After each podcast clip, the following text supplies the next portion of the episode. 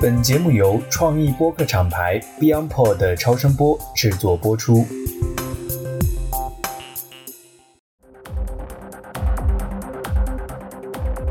观察热评，洞察人性，欢迎收听真评论类播客节目《热评观察室》，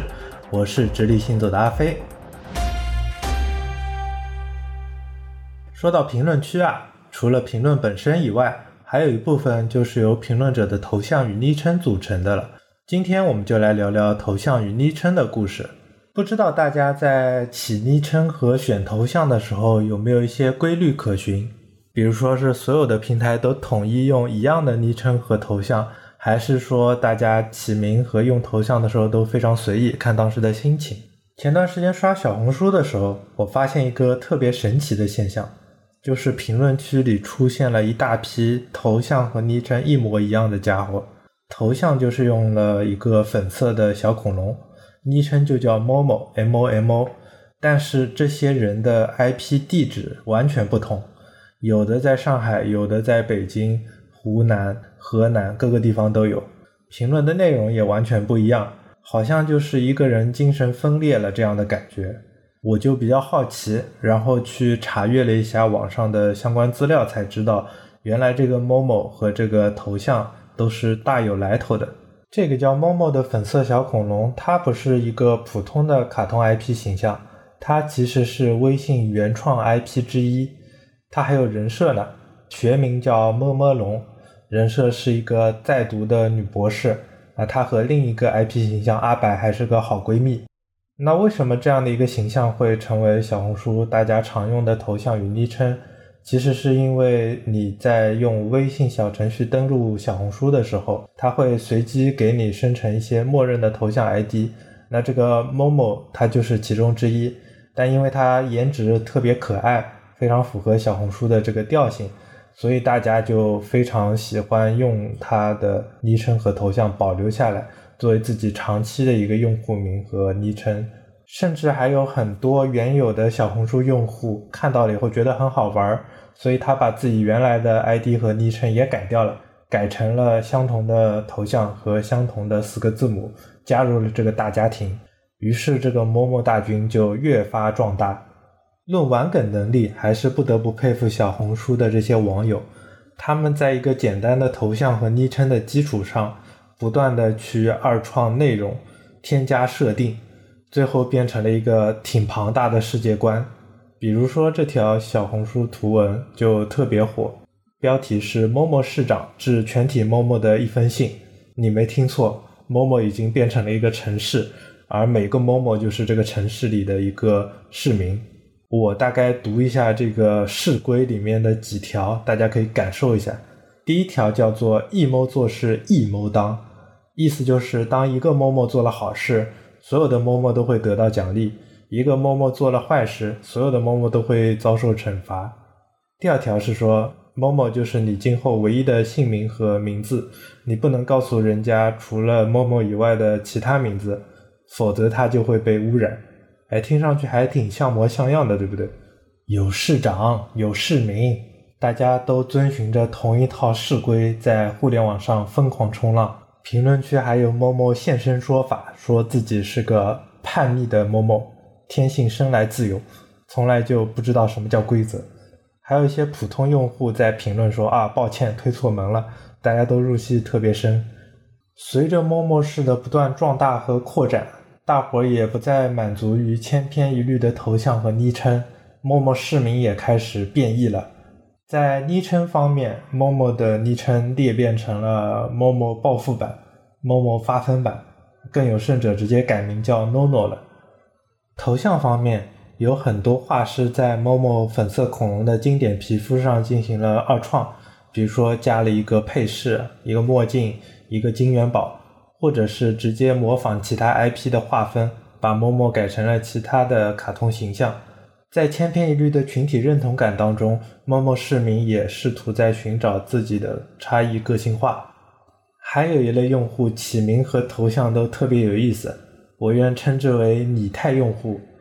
就是我在抖音和红书刷的时候，经常看到一个昵称叫“美团骑手叉叉叉”、“淘宝用户叉叉叉”。他们的头像对应的就是外卖 APP 的头像和淘宝的头像，恍惚之间让我以为串台了。我打开的明明是抖音，为什么我会看到淘宝用户的默认好评已签收这样的评价？其实刚才提到的陌陌大军也好，美团骑手、淘宝用户也好，他们的一个共同特点就是匿名性。你在互联网上套了这样的一层匿名的皮，就能更加隐藏你的真实身份，让大伙都找不到你。其实这样的一个原因，也是因为每个人对于社交平台的社交需求和平台定位是不一样的。就拿我来说吧，我其实，在不同的社交平台使用的头像与昵称是完全不一样的，大概会分为这几种类型。第一种类型的平台是强内容型的、强输出型的平台，比如说 B 站、小宇宙和微博。那在这种平台，我的起名原则就是追求与众不同，而且基本上都会使用相同的昵称和头像，主要目的也是为了打造一个鲜明的、令人印象深刻的个人 IP 形象。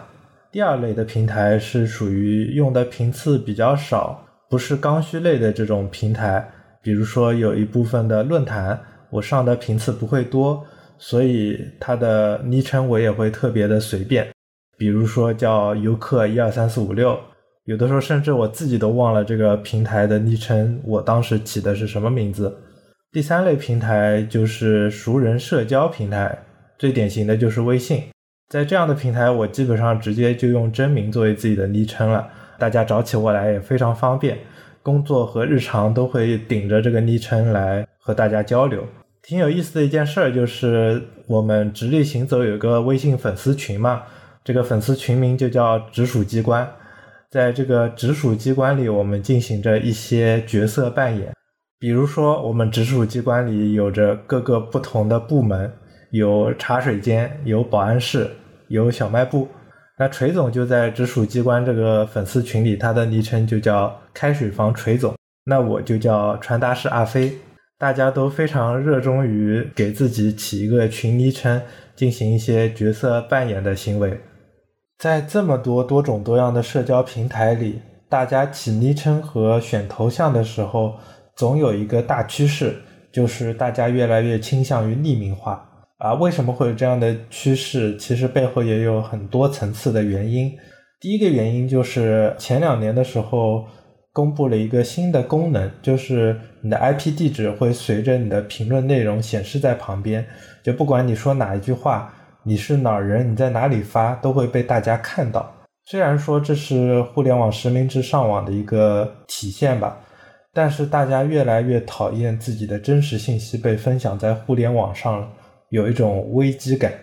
还有一方面原因，就是因为现在互联网网友真的越来越严格了，少则动不动就出警。比如说你的滴的用错了，那的滴的警察就会出来，哎，指正你说，哎，你这个字用错了，你的语法错了。或者你穿了一件山寨的衣服啊，穿山甲警察就出来了，说支持正版，打击盗版。为什么穿盗版？或者是更严重一点，如果你跟别人吵架吵输了，那个人非常愤怒，又有一定的技术手段，他就会进行人肉开盒，把你家的地址、身份证、住哪里、在哪个学校都给扒出来，公之于众。或者呢，还有一种可能就是你比较社交恐惧症，你怕在网上被熟人认出来。在网上的你和现实世界的你是有很大的反差的，所以你就选择一种匿名的方式，把自己藏起来，不被熟人所发现。不管是因为什么原因，总之现状就是互联网的匿名大军越来越壮大了。这其实也带来了一定的隐患。我们常说的互联网不是法外之地嘛？某某大军的这个誓规里也说到说，一摸做事全摸杯。所以前段时间就出了一个新闻，说某内娱男明星起诉红书某某用户，这不就背锅背上了吗？还有比如说前段时间上了热搜的孙笑川吧，吧里面充斥着各种各样的辱女的信息，正是因为里面的吧友都是一群乐子人，他们通过群体的匿名性消解了自己本应该承担的社会责任和道德责任，他们可以毫无负担的辱骂女性，以此为乐。匿名性可能孵化出的恶果可远不止这些，所以当匿名大军用着这身互联网迷彩服在法外之地玩得过火了以后，就肯定会出现铁拳出手整治他们了。最后分享一个小彩蛋，就是我在树荫网看到这篇关于 Momo 的文章的时候，下方的评论就吵得很激烈，大家都站了同样的两个队伍，一个队伍是说非常喜欢这种戴着统一面具的网络行为，另一个队伍说非常反感这种戴着统一面具的网络行为。不知道大家是如何看待互联网的匿名大军的呢？欢迎在评论区分享你们的观点。本期热评观察室就到这里，我是直立行走的阿飞，我们下期节目再见。